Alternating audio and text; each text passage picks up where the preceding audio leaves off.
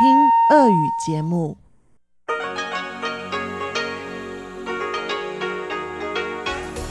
В эфире Международное радио Тайваня.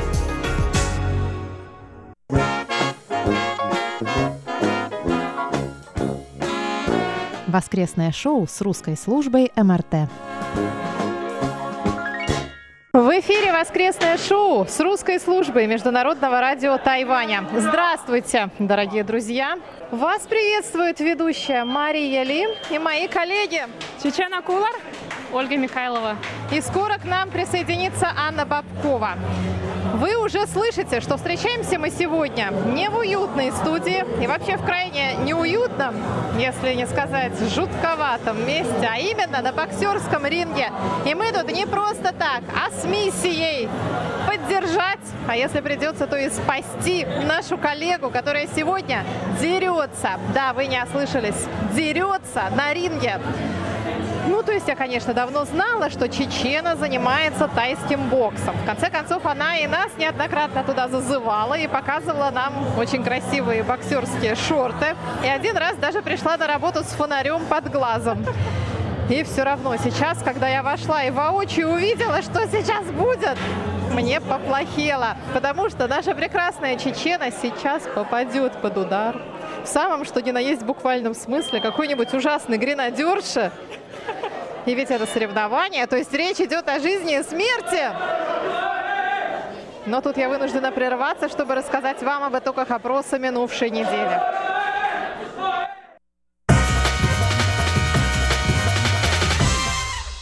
На прошлой неделе мы спросили вас, как вы относитесь к циркам и зоопаркам.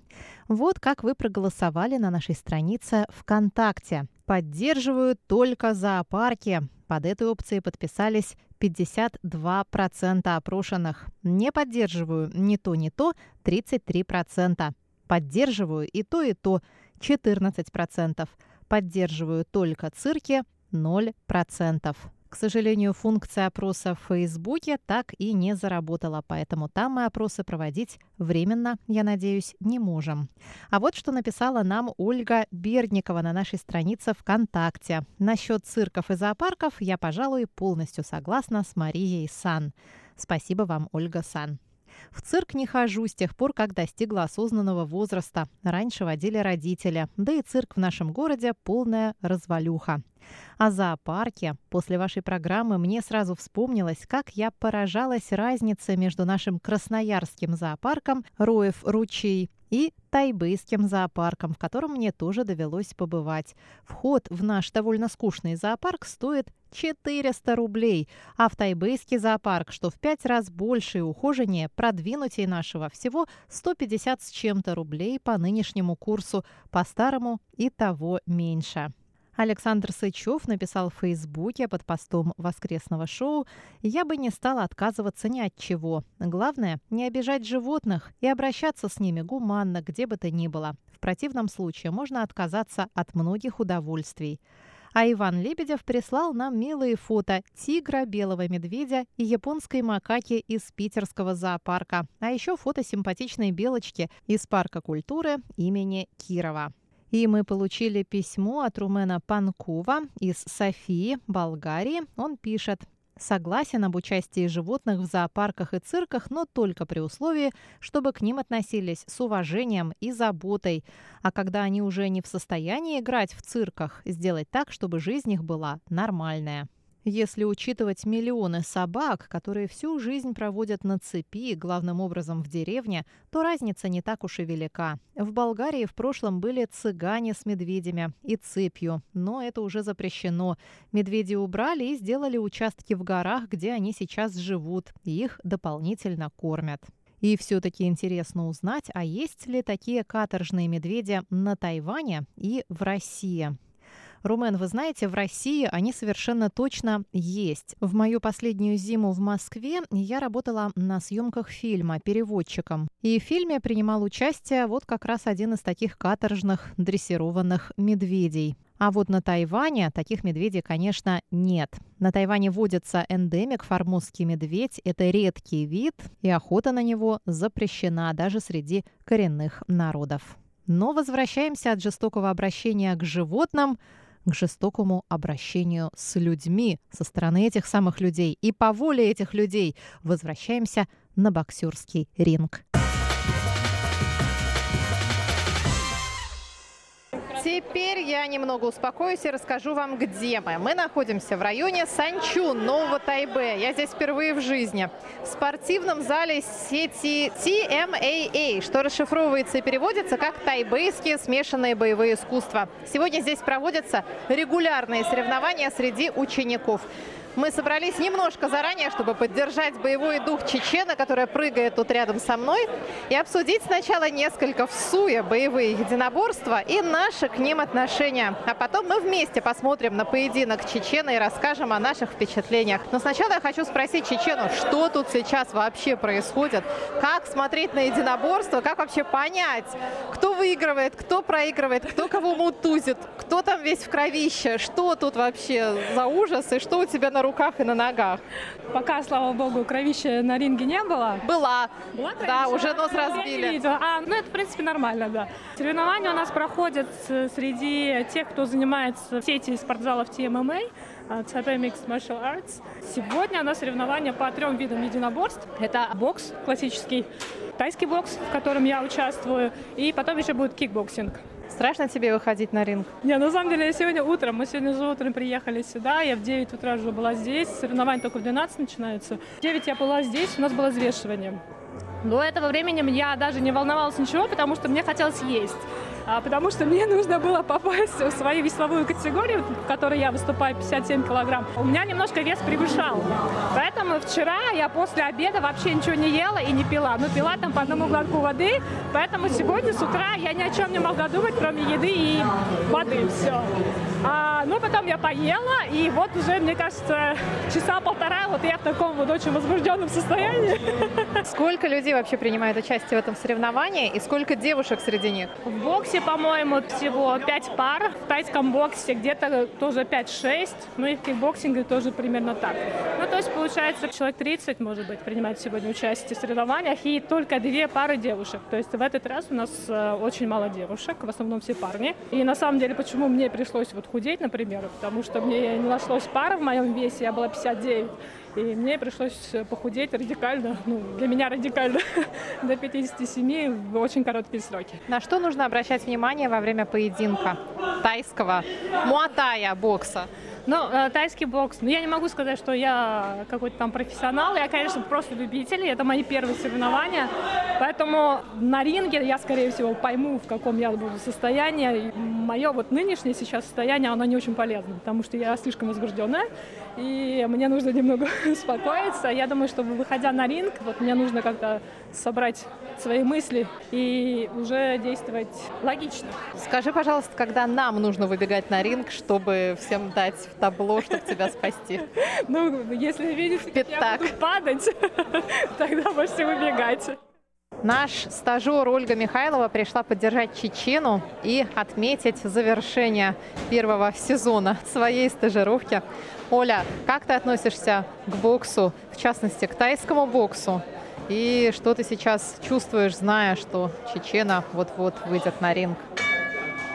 Я, в принципе, к спорту отношусь э, положительно. Я очень азартный диванный эксперт. Дома мы очень часто тоже смотрим разные виды спорта, и в том числе бокс. Но я в этом совсем не разбираюсь, но смотреть на подобные мероприятия люблю. Сейчас мы, кстати, разговаривали с Чеченой, и она так прыгала рядом с нами, поддерживая мышцы в разогретом состоянии. И я как-то тоже начала рядом с ней тоже скакать потому что передается эта энергетика, волнение перед выходом на ринг, и на самом деле это очень приятные эмоции, приятные чувства. Но ты одновременно и волнуешься, конечно, тоже. И я раньше занималась только танцами. Часто мы выступали на сцене, и примерно похожее состояние, когда стоишь за кулисами и ждешь, когда тебя выпустят именно на сцену волнуется каждая клеточка твоего тела. И вот Чечена тоже нам сказала, что она безумно переживает, она боится, что не сможет сконцентрироваться на самом ринге, когда она уже выйдет.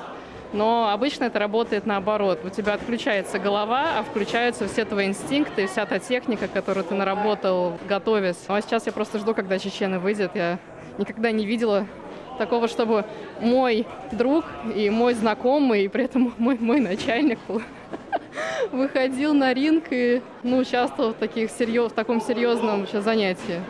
Раньше нам приходилось болеть только за драконьи лодки.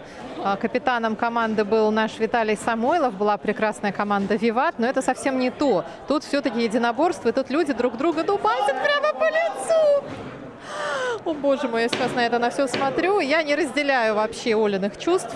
Я испытываю сейчас чувство страха, близкого к отчаянию. Я только надеюсь, что Чечена выйдет живой с этого ринга. знаете, а, мне Чечена сказала, что это первый единственный раз, когда она будет это делать. Именно выходить на ринг, на соревнования. Но это очень, это, это очень сильно затягивает. Я уверена, что сейчас, вне зависимости от того, какой будет исход э, поединка, Чечене понравится, и она захочет попробовать еще раз. И мы тоже придем еще раз. К нам присоединилась Анна Бабкова. Скажи, пожалуйста, приходилось ли тебе раньше бывать на боксерских поединках? А, сто процентов нет.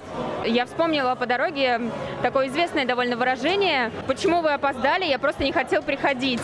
А, это не совсем правда про сегодня. Я просто потерялась по дороге, но на самом деле я очень сильно не хотела приходить до последнего на этот э, бой, потому что мало того, что сложно смотреть, как люди друг друга избивают, как они избивают друг друга для удовольствия, а еще они будут избивать мою коллегу. И, в принципе, я сейчас стою боком к рингу и не планирую поворачиваться, потому что достаточно визгов людей, которые видят, как это происходит. И я не осуждаю людей, которым это нравится. Каждому свое. В мире много интересных э, развлечений, и все могут что-то найти по душе, но я на таких мероприятиях еще не бывала.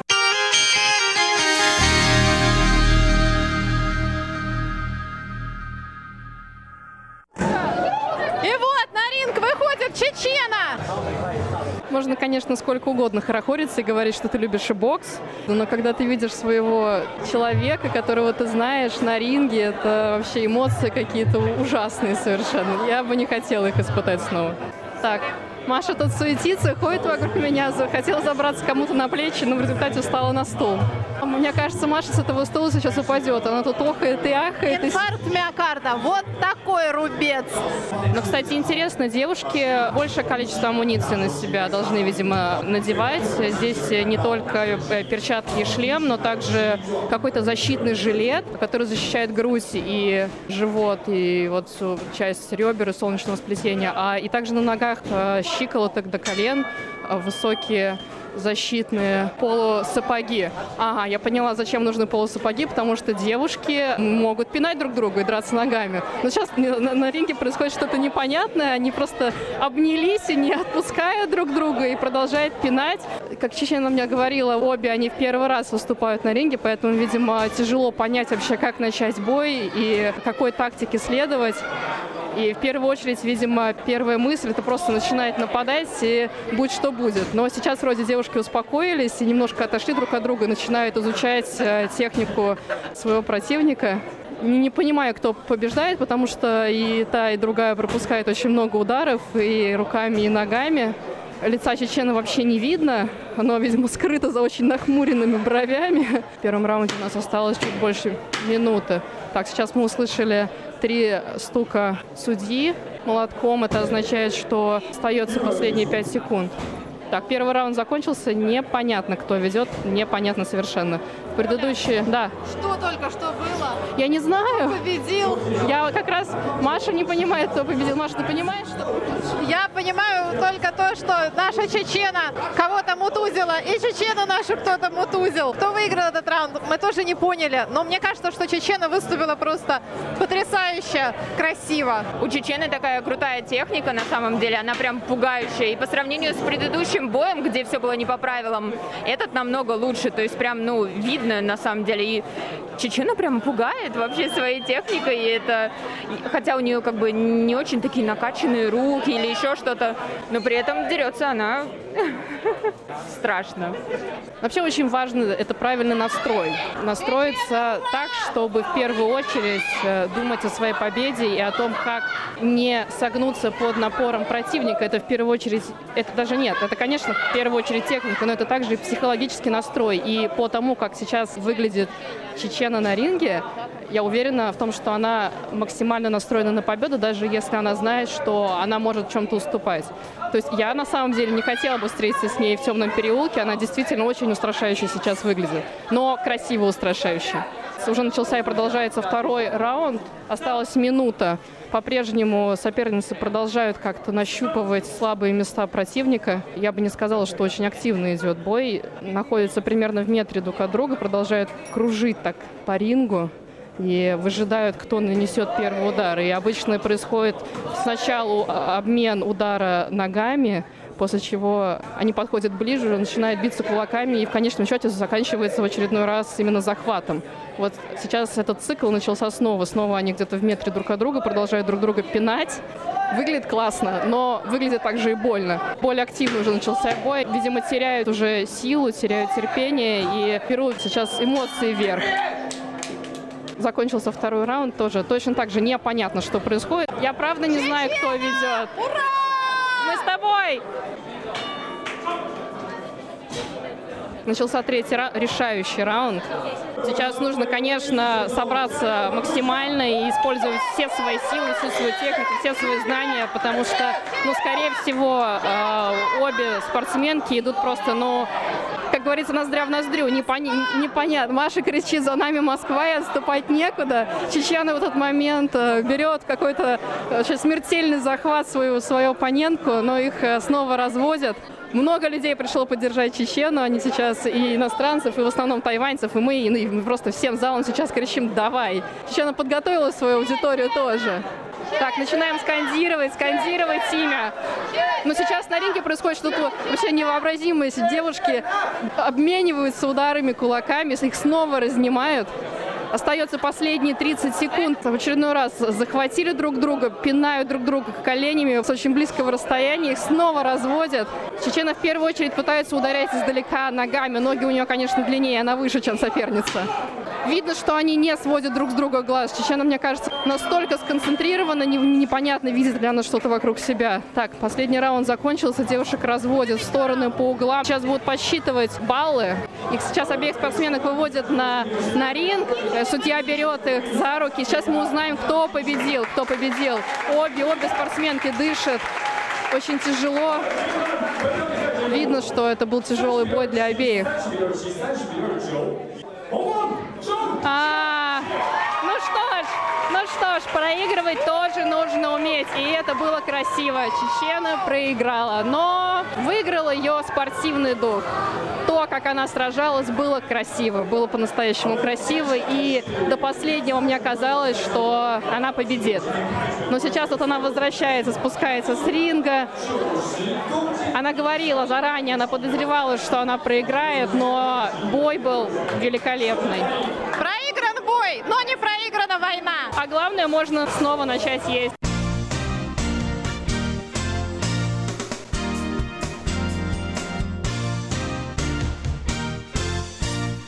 Возвращаясь к воскресному шоу, вот прошел бой, в котором принимала участие наша коллега. У меня сейчас несколько другие ощущения, потому что сейчас я испытываю действительно чувство такого возбуждения. Я неожиданно для себя вскочила на стул и начала кричать. Аня, какие у тебя ощущения после того, как мы понаблюдали бой с нашей коллегой?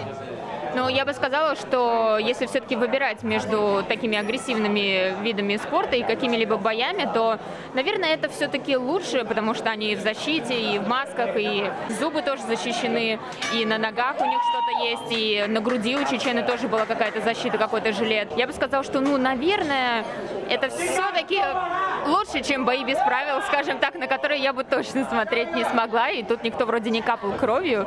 Так что было, да, довольно интересно наблюдать, но думаю, что важно, что была наша коллега. Чемпионка наша, привет! Привет! Вот у меня прям спертое дыхание. Вроде кажется 8 минут, 6 минут чистых на ринге, 3 раунда по 2 минуты, но просто под конец уже сил не было. Я знаю, почему мне не хватило трех баллов. Я пропустила очень сильный удар коленкой по, животу. Вот это был мой промах. Я ожидала себя хуже. Не, ну я думаю, что я сегодня молодец. Ты такая невероятная молодец, ты так красиво выступала. Мы были уверены, что ты победила. Три балла всего, на самом всего-то три балла. Ты чувствуешь этот адреналин сейчас после окончания? Классно? Не, после окончания нет. Я чувствовала адреналин, вот уже, наверное, когда первый раунд был. Я очень активно начала, это был неправильный ход. Нас надо было сначала попридержать энергию, сэкономить ее на третий раунд, потому что на третьем раунде у меня уже все. Я понимала, и я вижу по глазам моей соперницы, что она тоже устала. И мы как-то так обходили друг друга стороной. Но я до сих пор не могу восстановить дыхание, поэтому извините. Ну и, наконец, самый главный вопрос, когда Чечена уже отдышалась. Почему ты выбрала себе такое экстремальное хобби? Почему ты не пошла на йогу или вязание. на вязание? Марки не стала коллекционировать?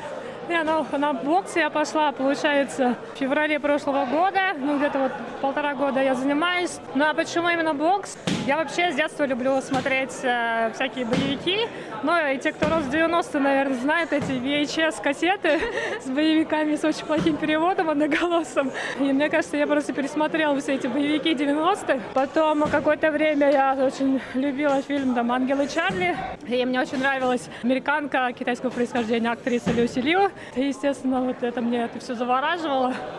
А, но на самом деле был один такой случай, после чего, наверное, у меня где-то в подсознании легла эта мысль, что я хочу научиться драться. Но это очень печальный случай. Мне было 18 лет, это все происходило в Кызыле.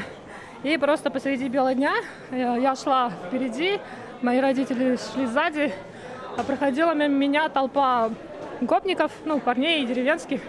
И один из них, ну, они что-то мне кричали вслед, и просто один а, главарь от вот этой вот банды подошел и просто ударил меня кулаком в солнечное сплетение, после чего я легла на асфальт, естественно.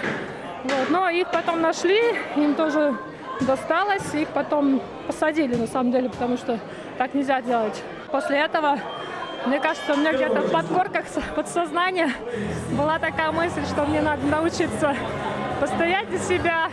Почему? Вот я как-то об этом вспомнила. Недавно я разговаривала со своей подругой француженкой. И э, как раз речь зашла про единоборство. У нее дочка пяти лет. Она меня спрашивала про тайский бокс. И она очень хочет отдать свою девочку именно на единоборство, чтобы она научилась э, стоять за себя ну, на улице. Мы просто с ней говорили, что на Тайване, ну вот эти навыки, они точно не понадобятся на улице. Вот она говорила про Париж. В Париже тоже бывает очень опасно ночью по вечерам ходить.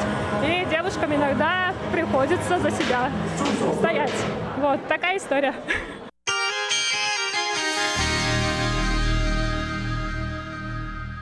Дорогие друзья, пока на ринге некоторое затишье, я хочу и вам задать наш вопрос недели. А как вы относитесь к единоборствам и боевым искусствам? А знаете ли вы, что это разные вещи? Может быть, вы сами занимались, а может быть, вы любите их смотреть? Пожалуйста, пишите нам на russ@rti.org.tw и оставляйте ваши комментарии под нашими опросами и под э, объявлением воскресного шоу в соцсетях. А я уже чую спиной, что как раз вовремя к нам присоединился Виталий Самойлов. Я права?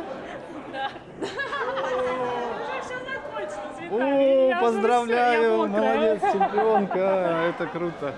Виталий, а как ты относишься к восточным единоборствам? Говорю я тебе вместо «здрасте». Это классно, это просто восхитительно, особенно когда это и мужской, и женский вид спорта, все равны, это, по-моему, замечательно.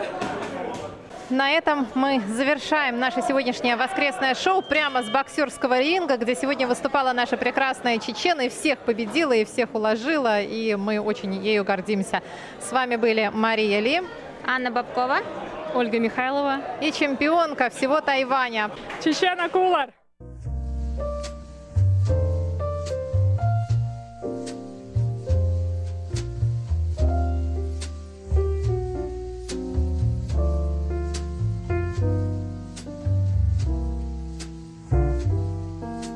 Здравствуйте, дорогие радиослушатели! Вы продолжаете слушать воскресное шоу. У микрофона Анна Бабкова, и вашему вниманию я предлагаю нашу рубрику «Почтовый ящик». Сегодня мы познакомимся с рапортами и письмами, которые вы прислали на этой неделе. Напоминаю адрес нашей электронной почты russ собака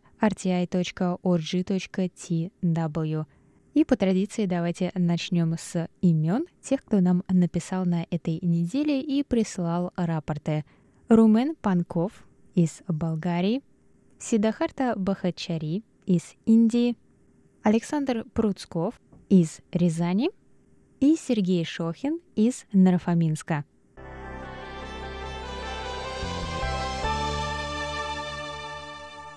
На этой неделе мы получили только рапорты по частоте 5900 кГц. Я напоминаю, что мы вещаем на коротких волнах на частоте 5900 кГц с 17 до 17.30 UTC и на частоте 9490 кГц с 11 до 12 UTC.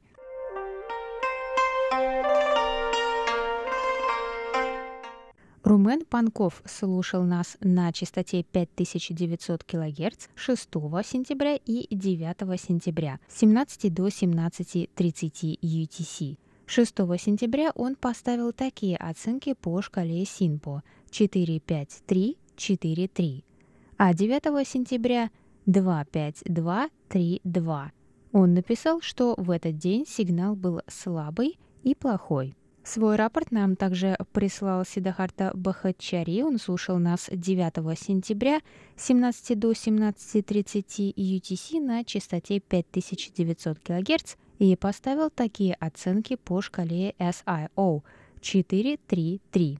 Александр Пруцков из Рязани слушал нас на частоте 5900 кГц с 17 до 17.30 UTC 31 августа, 3 сентября – 4 сентября, 5 сентября и 6 сентября. И во все дни он поставил оценки по шкале СИНПО 4, 5, 5, 4, 4.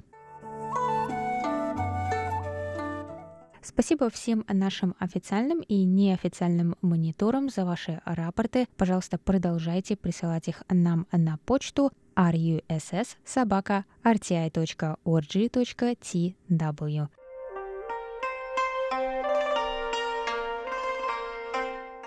Мы каждую неделю заполняем на ваши рапорты QSL-карточки, но, как мы уже говорили, между Россией и Тайванем еще не восстановлено почтовое сообщение. И как только оно восстановится, все карточки будут отправлены вам. И на этот счет мы как раз получили вопрос от Сергея Шохина из Нарафаминска. Он пишет, Привет всем сотрудникам русской службы из российского Подмосковья.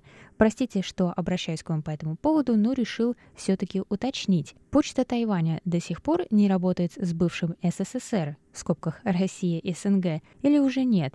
Уважаемые коллеги по хобби из ФРГ сообщают, что спокойно получают письма и подтверждения от немецкой службы Международного радио Тайваня без проблем. А мы, очень надеюсь, что и у нас уже есть какие-то подвижки. Кстати, я лично слушал тестовые программы на немецком языке непосредственно из Тайваня с хорошим качеством, один час. Может, и русской службе надо что-то такое сделать, чтобы увеличить продолжительность передачи для Европы с 30 минут до 1 часа, как для Сибири. Я считала и считаю, что передатчик в Болгарии очень слабый, и работает он у вас только 30 минут из часа. Меня лично все больше и больше посещает идея о том, чтобы посетить по путевке и сам Китай, и Тайвань. Очень надеюсь, что в недалеком будущем эти мечты сбудутся. Удачной вам осени, здоровья, чистого эфира. С уважением, Сергей Шохин.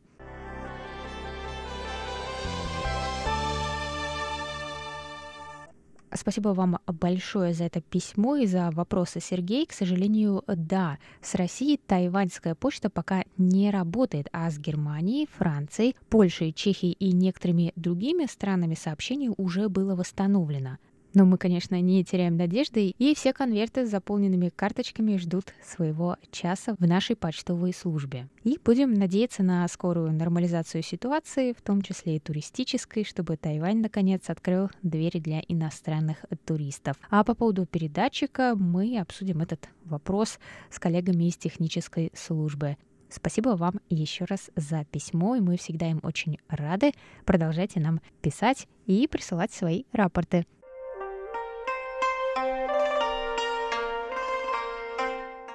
И на этом я закрываю сегодняшнюю рубрику «Почтовый ящик». Это была Анна Бабкова. Оставайтесь на наших волнах. Далее в эфире передача Инны Островской «Гостиная МРТ».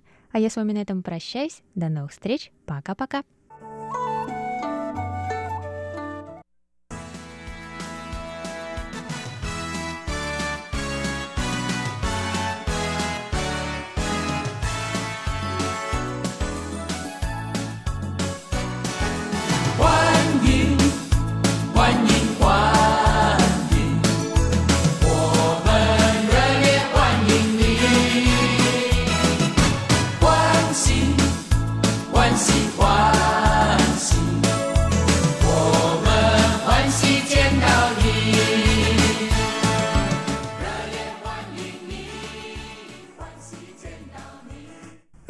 Здравствуйте, дорогие друзья! Вы слушаете Международное радио Тайваня. У микрофона ведущая Инна Островская, и я приглашаю вас в нашу гостиную МРТ. Сегодня мы продолжим беседу с переводчиком и преподавателем китайского языка Алиной Перловой.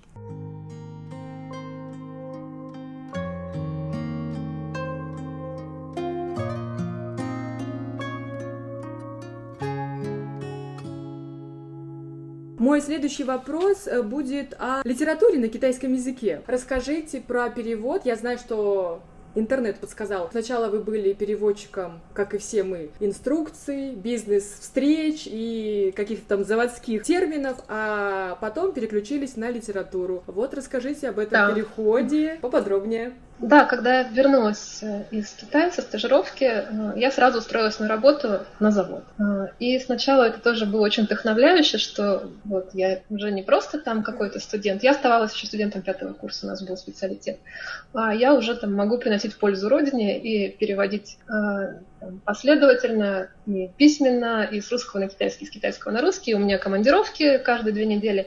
И это было очень здорово, но постепенно, постепенно мне стало скучновато. И я поняла, что либо мне нужно ну, в аспирантуру, может быть, поступать, или э, что-то чем-то загрузить свой мозг, потому что он уже немножко заскучал э, на офисной работе. Собственно, я так и думала, когда поступала на востоковедение, что, видимо, в офисе мне не работать. Так и оказалось.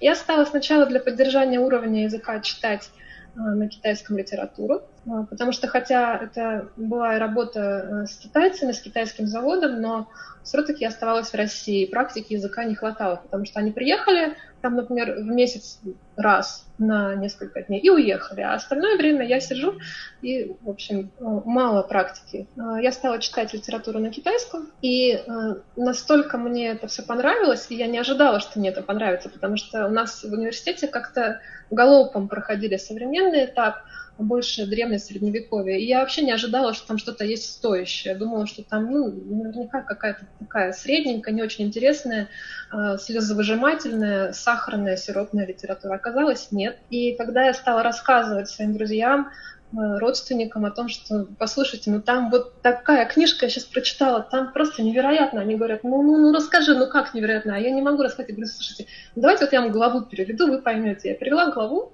мне говорят, ну так, а дальше? И так вот все началось. Опять же, я не планировала, что я буду переводить э, литературу.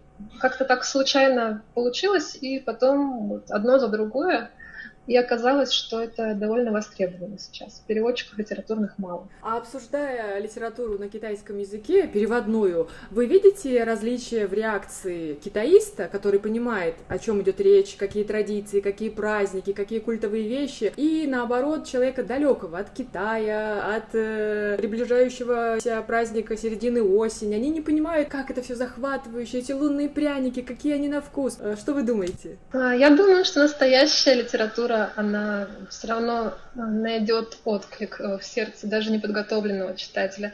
Я очень... Э, а, я думаю, что настоящая литература, она все равно найдет отклик в сердце даже неподготовленного читателя. Я очень пристально слежу за отзывами на свои переводы там, на разных платформах.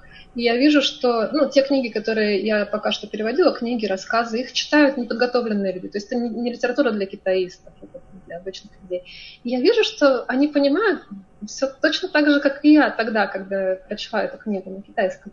То есть э, нет какого-то страшного барьера, э, который не может преодолеть там, обычный русский человек. Кроме того, мне кажется, например, что китайская литература и китайский менталитет ближе нам, чем, например, Европе или США. Э, во многом благодаря коммунистическому прошлому и благодаря некоторым чертам характера, особенно у северян, которые также встречаются и у русских. Поэтому лунные пряники лунными пряниками, это можно и примечание сделать, это не так важно а важнее какая-то вот душа книги, которая, мне кажется, в переводе она будет жить, если перевод, конечно, нормальный. Да, и, наверное, я соглашусь с вами, но мой личный опыт подсказывает, что иногда наш человек, скажем так, российский, он воспринимает китайский текст, может быть, слишком сдержанно, может быть, нет какой-то такой, нет надрыва. Вот о своем опыте говорю, ну, да, интересно, что-то так, но вот прямо слезу не выбивает. Я не знаю, может быть, у меня был такой опыт. Интересно, потому что э, у меня по-другому. Мне кажется, что наоборот, порой э, китайские авторы, они э, чуть больше бьют как-то по эмоциям, э, сильнее надавливают вот на эту э, железу нашу слезодавительную, чем русские. Русские, если брать э, современную русскую литературу, они как наоборот более холодные, более отстраненные и больше любят заниматься разными экспериментами языковыми, литературными. А китайские авторы, вот они про жизнь, про саму жизнь, как она кипит, бурлит, как там, кто кого обижает, кто кого ненавидит. И это порой читаешь, э, невозможно оторваться. Возможно, просто не повезло с какими-то авторами. Может быть, вы только тайваньских читаете. Интересно, интересно. Нужно задать этот вопрос нашим слушателям, и пусть они напишут письма и расскажут, читали ли они что-то вот переводного из китайской литературы и каково их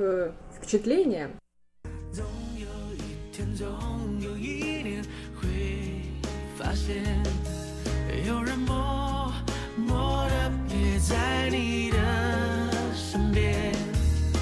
也许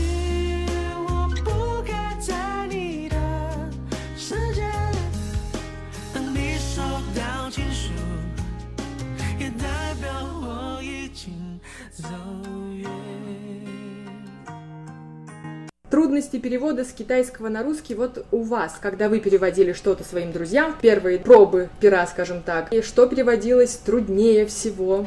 Как я сейчас понимаю, трудности перевода с китайского на русский точно такие же, как э, перевода с любого другого языка на русский.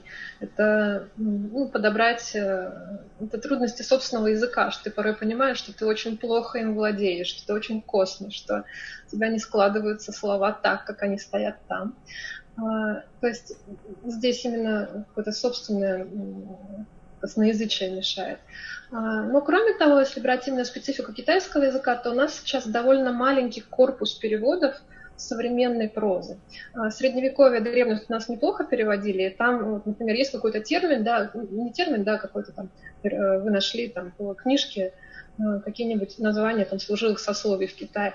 Открываете э, любой перевод там, любого классического романа, и там есть соответствие. То есть вы знаете уже, как это переводилось, э, вы можете это использовать. Современная литература там, 1978 года, она переводилась не так, чтобы очень много. И авторы какие-то очень выборочные. То есть Люджин Юня переводит, допустим, много и хорошо, Маяня там неплохо переводит, Юйхуа неплохо, а огромный пласт авторов, которым повезло гораздо меньше.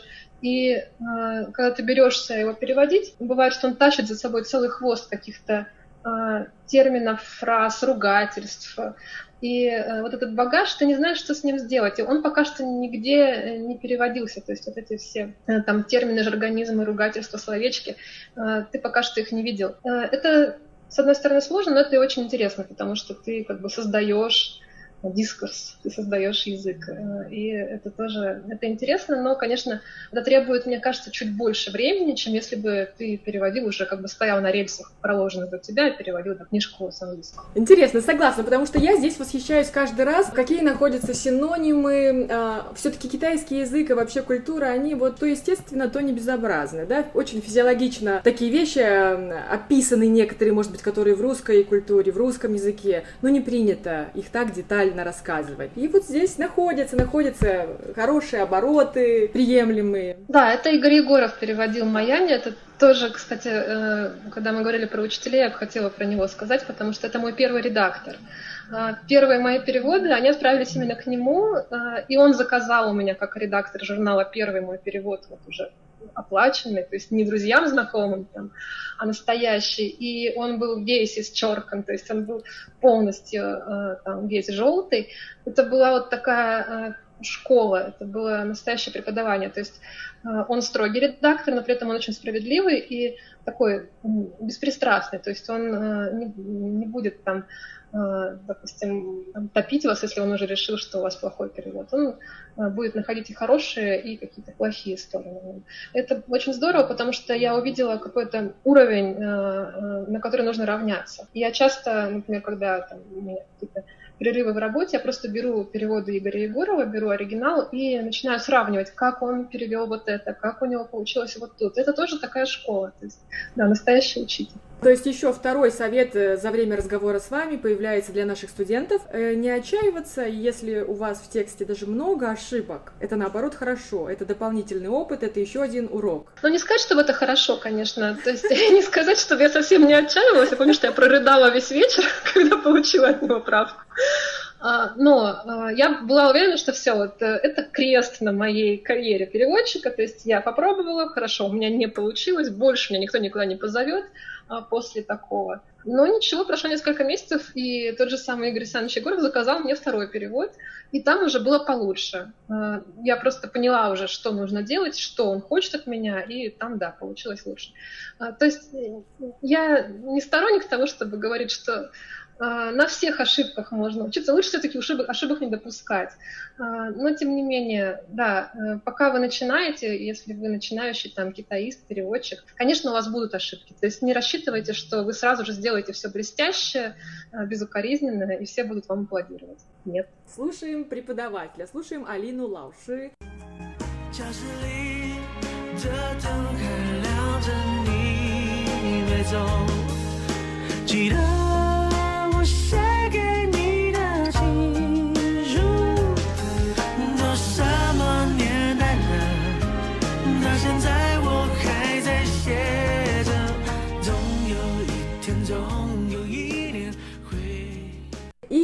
Теперь еще одна такая важная, третья часть нашего разговора — это ваше блогерство. Могу назвать вас, да, надеюсь, что не обижу, одним из ведущих блогеров-китаистов, которые пишут о литературе на китайском языке, о переводной литературе. Расскажите об этом поприще, как пришли к нему, как к нему относитесь, как хобби, как когда-то к китайскому языку или нет? Тут вообще тоже получилось э, довольно случайно. Э, хотя, как я сейчас вижу, уже, может быть, и нет. А, тогда же, когда я начинала переводить э, литературу для себя, для своих друзей и знакомых, мне а, немножко не хватало мотивации. Я понимала, что вот какой-то рассказ, который мне хочется показать э, там, э, своим друзьям или мужу, я его перевожу уже несколько месяцев, и как-то я не продвинулась особо. А, и я поняла, что если я заведу себе Facebook и буду выкладывать переводы туда и собирать реакции людей, какие-то комментарии, критику, то дело, возможно, пойдет быстрее. И действительно так оно и оказалось. И именно в этом самом Фейсбуке, то есть я там добавила в друзья, а, послала запросы нескольким там и переводчикам, и китаистам, и тому же Игорю Егорову, и они а, были очень добры ко мне, что они эти запросы приняли, и стали действительно меня комментировать. И я поняла, что это такая для меня ну, свежая струя, что э, я теперь могу выкладывать там новые переводы, брать какие-то, э, может быть, рассказы, повести там или какие-то главы из романов и сразу же получить обратную связь. И не только от своих там э, добрых родителей, мужа и друзей, которые, ну, вряд ли уж скажут мне совсем что-то плохое, а честное, беспристрастное мнение. А, но э, сначала я выкладывала переводы, но потом у меня уже в итоге один из переводов, который я стала туда выкладывать, мне его купили. То есть э, издательство купило права на эту книгу и заказало мне перевод. Больше я выкладывать туда а, не могла ничего.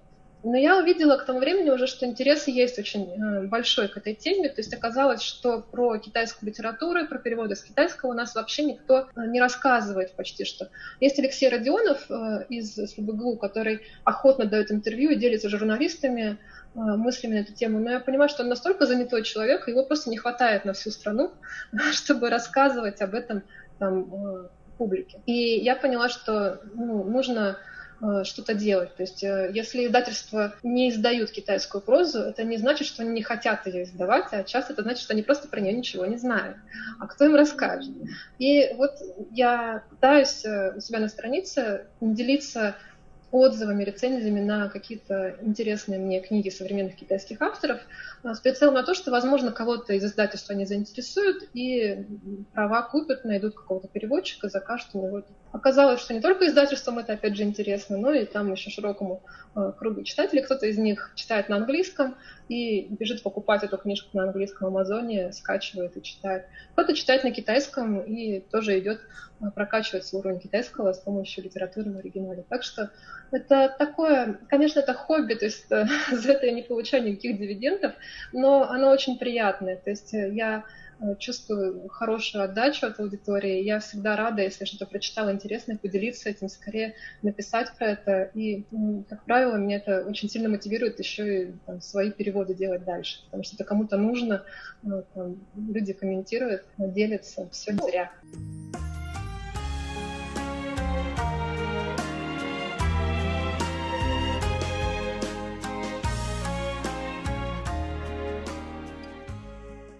зря. у нас, к сожалению, время передачи ограничено, мы и так уже его превысили, но ничего.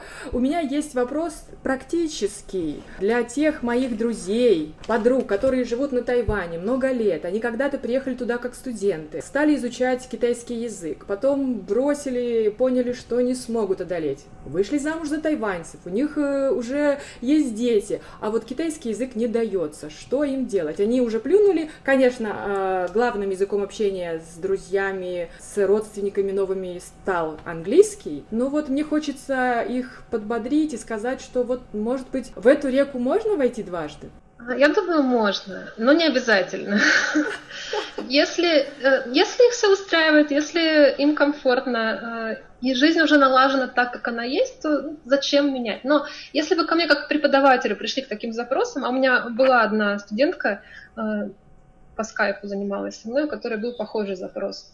Она жила в Китае уже несколько лет, но общалась только на английском. Мужа у нее не было, а, но ей хотелось как-то она пыталась учить там, много раз с разными преподавателями, но все было безуспешно. И я бы посоветовала, тем более если есть муж, а, постепенно снижать дозу китайского. То есть попросить мужа китайца, если это китаец, да, а, чтобы он обращался на китайском к ней. Пусть она отвечает на английском, а входящий поток будет на китайском. Так постепенно э, она будет э, перестраиваться. То есть пусть это будет пока что бытовые темы. Там, кашу сварил, например, там, лапшу будешь э, и так далее. То есть что-то простое.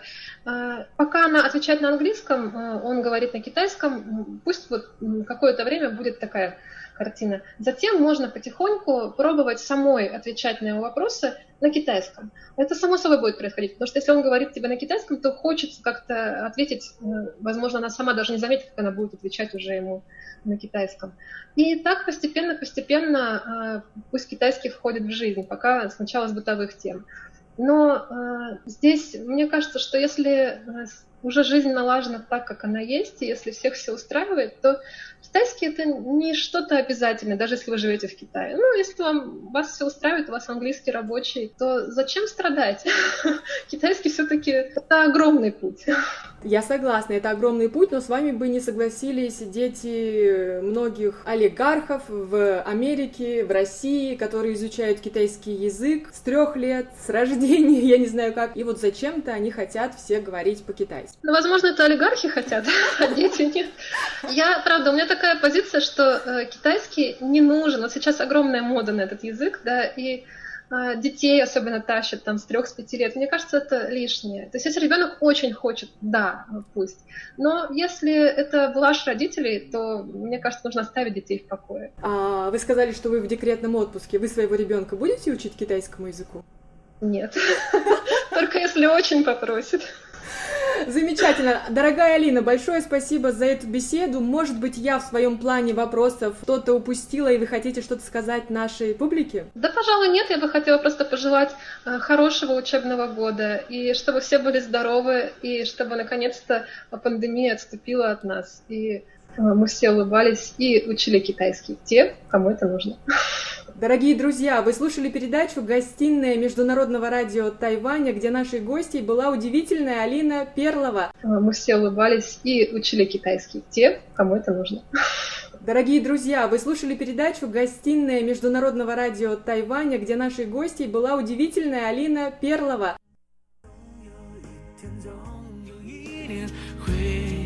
发现有人默默的陪在你 也许我不该在你的世界。当你收到情书，也代表我已经走远。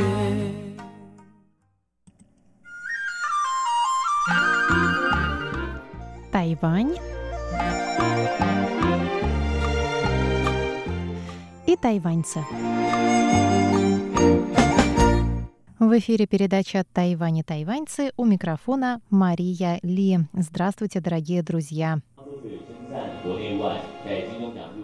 7 сентября в здании мэрии Тауюаня прошла пресс-конференция, посвященная скорому открытию Тауюаньского кинофестиваля. Да, кинофестиваля. И да, Тауюаньского. Напомню, что пандемия коронавирусной инфекции Тайвань затронула исключительно психологически. И выражается она здесь в трех вещах.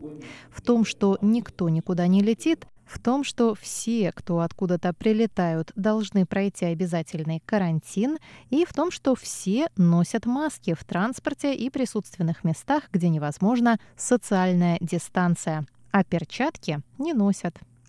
И вот, несмотря на полное отсутствие иностранных гостей, мэрия Тау-Юаня решила не отменять свой скромный, но гордый кинофестиваль, который в этом году пройдет с 9 по 23 октября и лицом которого, и мне особенно приятно об этом объявить, станет Лариса Бакурова, тайваньская актриса, телеведущая, модель, а сейчас еще и преподаватель художественной гимнастики. Почему тайваньская, спросите вы? Лариса – новый иммигрант. Тайваньское гражданство она получила два года назад, а приехала она сюда из Украины.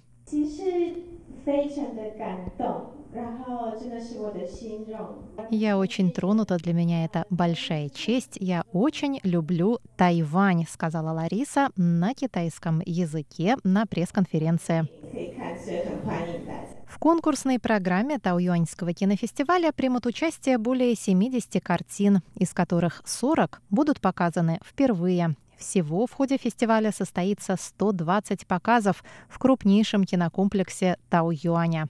Девиз кинофестиваля «Неразрывная связь времени и пространства».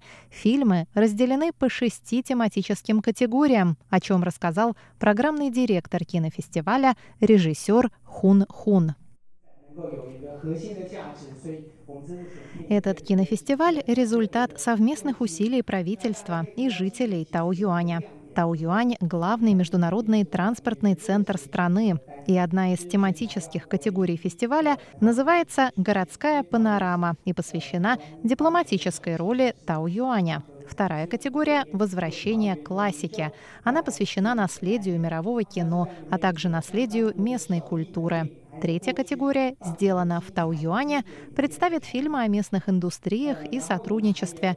Четвертая «Маленькая рука в большой руке» создает образ нового поколения. Пятая называется «Бейсбольная лихорадка», ведь все знают, что Тау-Юань – это столица тайваньского бейсбола. А категория «Тайваньская премия» включает тайваньские фильмы, которые за эту премию поборются.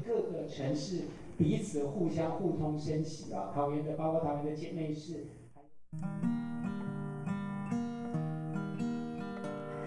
На Тауюаньском кинофестивале два фильма «Открытие». Первый – это документальная картина тайваньского режиссера, выступающий под именем Рэя. Фильм называется «12 ночей 2. Возвращение к дню Зеро». Фильм посвящен собачьим приютам. Первый фильм из этой серии «12 ночей» вышел в 2013 году. Заглавие фильма объясняется просто и страшно. Пойманных бродячих собак держат в приюте 12 суток, после чего, если их никто не заберет, собак убивают. Со времени выхода первого фильма в законодательство были внесены поправки, запрещающие убийство бродячих животных. Но у приютов все равно остается множество проблем, и второй фильм предлагает варианты их решения.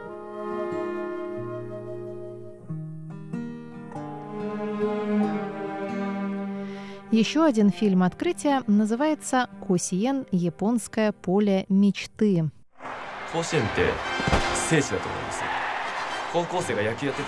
Поле мечты – это бейсбольное поле, ведь Япония – признанный лидер азиатского бейсбола. Режиссер – тоже женщина Эма Райан Ямазаки. Второй фильм открытия – тоже документальная картина. Она рассказывает о сотом национальном чемпионате по бейсболу среди школ старшей ступени. Чемпионат оказывается своеобразным окном в японское общество, открывающим множество неожиданных, подчас шокирующих проблем. 目的っていうのは野球と一緒に人間性を高めていくおはようございますありがとうございますお на пресс-конференции бейсбол выступил чуть ли не в главной роли. Прекрасная Лариса Бакурова вместе с представителем мэрии Тау-Юаня позировали рядом с большим бейсбольным мячом, замахиваясь на него битами. Бейсбольную биту держит в руках персонаж Ларисы Бакуровой в видеосюжете, который стал главным образом кинофестиваля. Режиссером 90-секундного ролика в жанре хоррор выступил Джуан Сян Ан – Согласно сюжету, главная героиня просыпается в темной комнате без дверей. Единственным источником света и возможным путем к спасению является окно, через которое на героиню смотрят зрители кинотеатра. В попытке спастись девушка хватает бейсбольную биту.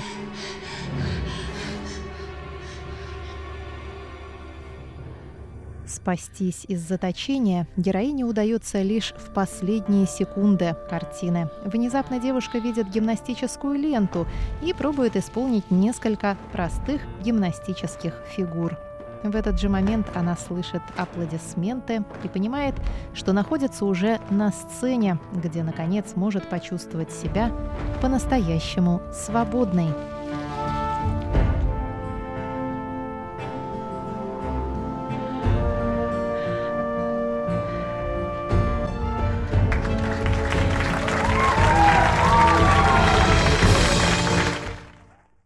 А теперь слово Ларисе Бакуровой, которая выступает как лицо, как образ и как амбассадор, то есть посол Тауюаньского кинофестиваля. Я очень благодарна Тайваню и Тауеню за такое прекрасное мероприятие. Для меня это большая гордость и большое спасибо, что мне предложили быть лицом этого кинофестиваля.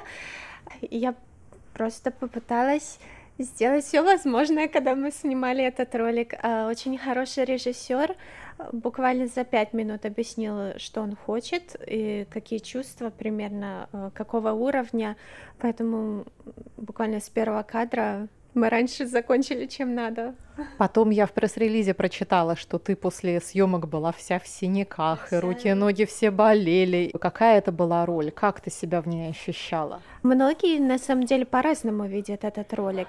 Как мне объяснил режиссер, я просыпаюсь в замкнутой комнате, э, пытаюсь оттуда выйти, и когда я вижу единственное окно, которое находится в этой комнате, я смотрю туда и вижу, что на меня смотрит очень много людей, то есть я все время под присмотром. И, естественно, это очень большое давление, вот, естественно, каждый человек пытается выбраться с этого, как в зоопарке, в клетке ты закрыт, на тебя просто все смотрят.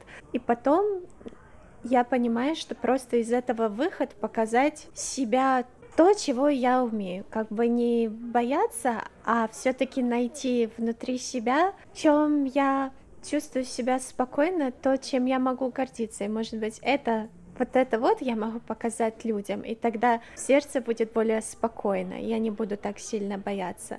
Поэтому я вижу ленточку, вижу часть художественной гимнастики, то, что у меня в сердце, и я решаю показать этому людям, и сама себе нахожу в этом мир и любовь. С другой стороны, когда ты сам спокоен, когда у тебя у самого есть мир и любовь, то и остальные так же самое это чувствуют. А что за травмы ты такие получила? О, травмы, потому что об стенку там биться надо было, битой надо было биться, а, поэтому у меня просто абсолютно все пальцы на руках, на ногах. Я член сборной команды Украины по художественной гимнастике, у меня таких травм не было, как после этой съемки. Наверное, это был самый травматичный опыт на Тайване за все это, это время. был самый травматичный, самый быстрый, за пару часов травмироваться абсолютно везде. Интервью с Ларисой Бакуровой слушайте на следующей неделе в рубрике «Тайвань и тайваньцы». С вами была Мария Ли. Всего вам доброго.